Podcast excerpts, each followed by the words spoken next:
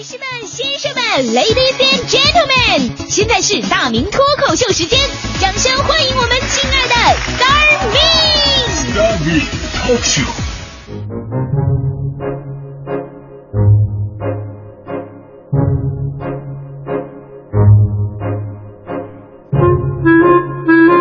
欢迎各位来到今天的大明脱口秀，我是大明。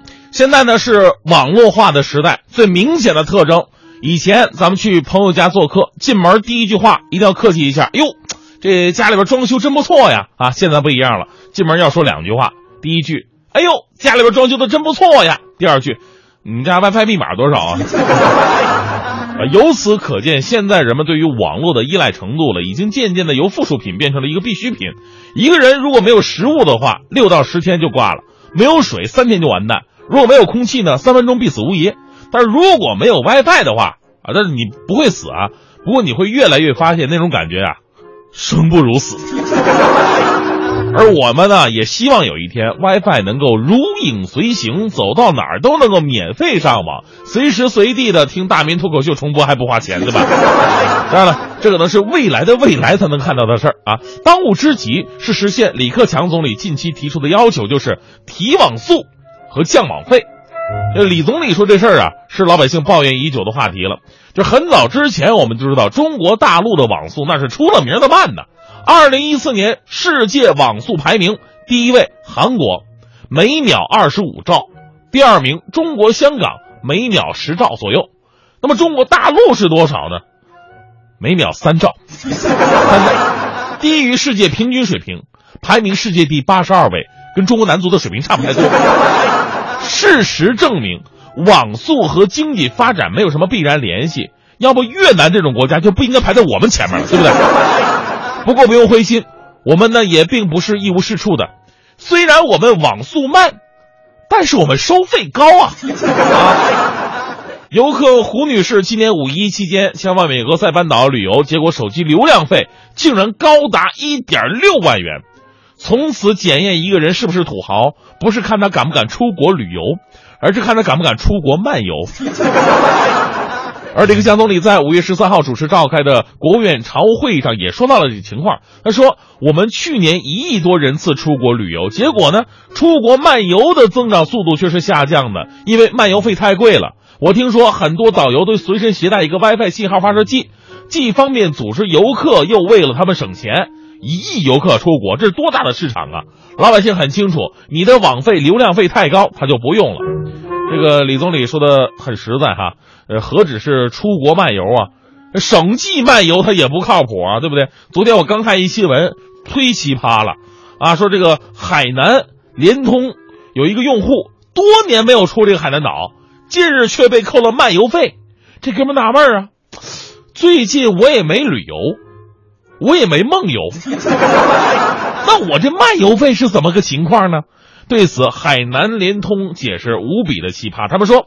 海南岛啊，离广东太近了，可能用户吧去过海边，看过海景，因此接收到广东的联通信号了。想想这个理由，我也是醉了。面朝大海，没等来花开，莫名其妙等来花钱了。你。其实关于中国网络的段子何止如此呢？奇葩比比皆是。有一个最讽刺的，我记得是二零一零年的新闻，说有一哥们儿从二零零八年开始啊，就到当地派出所办理二代身份证。可是两年时间过去了，二代证还是没办下来。最后当地民警，哎呀，接受记者采访的时候说了，说哎呀，也不是我们不给他办，二代身份证啊，他没办下来吧？他为为什么呢？网速太慢，照片提交不上去。啊，想着韩国欧巴们上传一个高清的视频只需要不到十分钟的时间，而我们有的地方上传一张照片两年没传到，这种感觉真的是各种不爽的思密达。今年三月五号，十二届全国人大三次会议上，李总理就在政府工作报告上首次提出“互联网加”的行动计划，也就是说呢，用互联网夯实基础，服务于经济社会的各个领域，提升实体经济的创新力和生产力，以此刺激带动经济的进一步发展。到今天，决策层已经是数次提到这个呃降网费、提网速这个话题了。还好啊，这次是领导发话。三大电信运营商，哎，这次不敢怠慢了。十五号的时候，他们就发布了号称有史以来最大幅度的资费调整的降速啊提速降费方案。这个资费最高降幅呢是百分之三十五以上。本来呢，这是一个让我们哎看看见美好明天的事儿，但是结果却出人意料。某网站进行的调查显示，六点五万名受访网友，百分之七十八点七的人认为三家运营商没有诚意。大部分网友认为，运营商的降价方案是在玩文字游戏。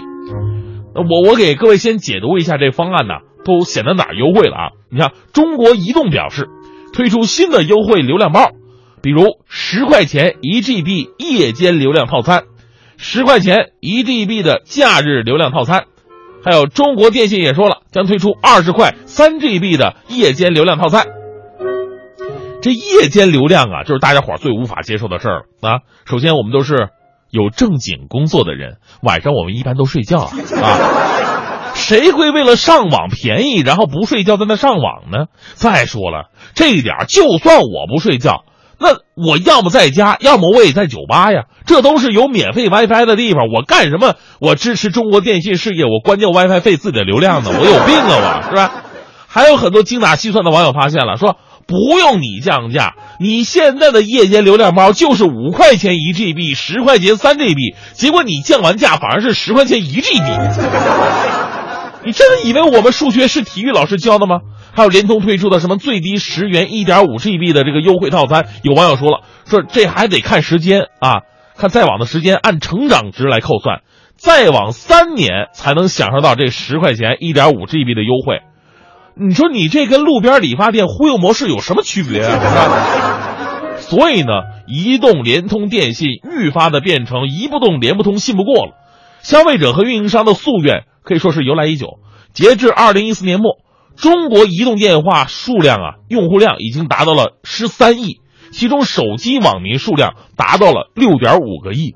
长期以来，运营商在收费服务方面备受消费者诟病，网络又慢又贵和流量用不完就清零等霸王条款成为了众矢之的。本来以为呢，这次调整啊，可以使消费者被侵占的权益大幅度的回归，现在看来只能用两个字来评价了。呵呵，在消费者看来呢，运营商太鸡贼是最大的槽点。要么你就不降价不提速，你要要降价要提速，你就别跟我玩什么加减乘除文字游戏和什么三十六计。但凡现在运营商有中国股民那种勇于割肉的精神，都不至于被吐槽到这种地步。我们看一组数据吧，年报显示，二零一四年三大运营商收入合计达到一点二五万亿元。利润合计达到一千三百九十亿元，平均每天赚三点八个亿呀！这种越垄断越赚钱、越赚钱越鸡贼的行为，怎么能不让老百姓嗤之以鼻呢？所以说，打破垄断这四个字儿看起来很简单，但要付出行动的话，牵扯到太多既得利益集团的利益了。所以呢，这次总理提出了呃提网速降网费，最终会交出什么样的答卷呢？大家伙儿拭目以待。而我们需要的只是一个。公平合理的答案而已。这个我昨天晚上我做了一个梦，我梦见这个世界很美好啊，很美好。虽然仍然呢是工作压力巨大，仍然是竞争激烈，速度很快，我仍然是出身普通，没有什么权势。但这个世界的美好呢，就在于它的公平合理，可以通过我的努力，真实的改变我自己。我挣的钱可以让我享受到这个活在世界上的权利。我做了个梦，我梦见我通过几年的努力啊。我在北京边上，我买了自己的房子，而且是全款。虽然不大吧，虽然说离这个市中心稍微有那么点远，但这仍然是我温馨的家，让我更快乐的在这里奉献青春。